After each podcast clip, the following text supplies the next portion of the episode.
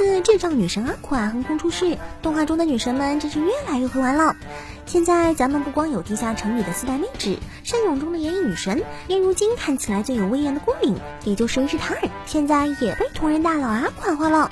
最近在福州第九话放出后，一位同人画师大佬灵机一动，宫领瞬间 get 了阿夸的经典表情，而且一套三枚，该有的都有了。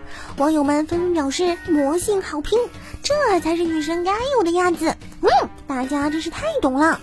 如果同人大佬知道的话，肯定会很开心吗？就是不知道傲娇大小姐宫里会怎么想。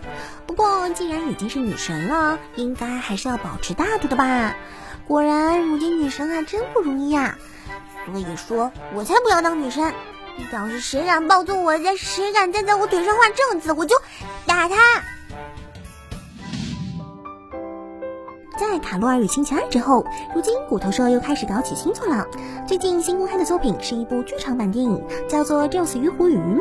这是一部改编作品，原作是芥川奖获得者田边圣子撰写的短篇小说，早在零三年就被改编为电影。如今在骨头社的制作下，以动画形式再度归来，也是证明了本作确实有着特殊的魅力。其实这依然是个少年与少女的爱情故事，不过人设和背景比较特殊。少年横夫遇到了一位坐在婴儿车里的少女。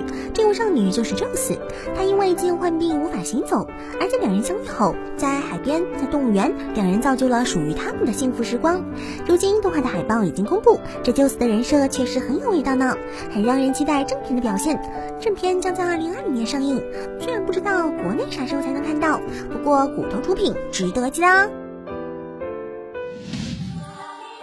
如今《魔法少女小圆》外传手游国服还没等来，动画倒是已经近在咫尺了。明年一月上线的魔法记录《魔法少女小圆》外传动画，如今公布了第二支 PV，看着马后烧酒的造型，还是有熟悉的浓郁背景阴影，这确实是小圆那个味儿了。长久没看到新作的 Shaft，对自家招牌小圆肯定还是会不遗余力的。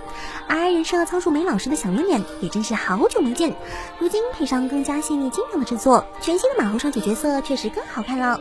值得一提，此次动画监督直接由游戏原作的主心骨组合剧团狗咖喱中的女犬及雪景娘辅担当，游戏的剧本、魔女设计以及小圆动画原作的魔女雨衣空间设计都出自组合剧团狗咖喱之手。如今组合中的女犬大佬亲自出马，担任动画监督和系列构成，看来确实是值得期待啊！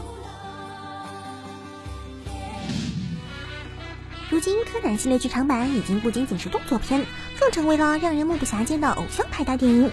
最近几年，也正是因为人气角色作为主角，剧场版票房一度走高。而在许久之前，柯南 M 二十四剧场版就已经锁定了主角为赤井秀一。如今，剧场版标题“黑色的弹丸”以及各种海报视觉图也和我们见面了。而在杂志的宣传封面中，我们更是看到了赤井秀一一家的成员身影，包括弟弟将其泰格名人羽田秀吉，妹妹高中生侦探是梁真纯，还有变成小孩的母亲另外的妹妹赤井玛丽，未来弟弟的媳妇女警官宫本优美。除了失踪的老爹赤井武，赤井家族所有人都已经出现了。究竟对此，赤井秀一和家族成员会带来怎样精彩火爆的故事呢？等待明年正片上映见分晓吧。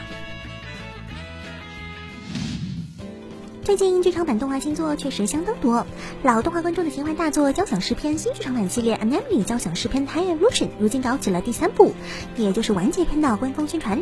看来骨头社真的是有够干道，做剧场版相当卖力啊！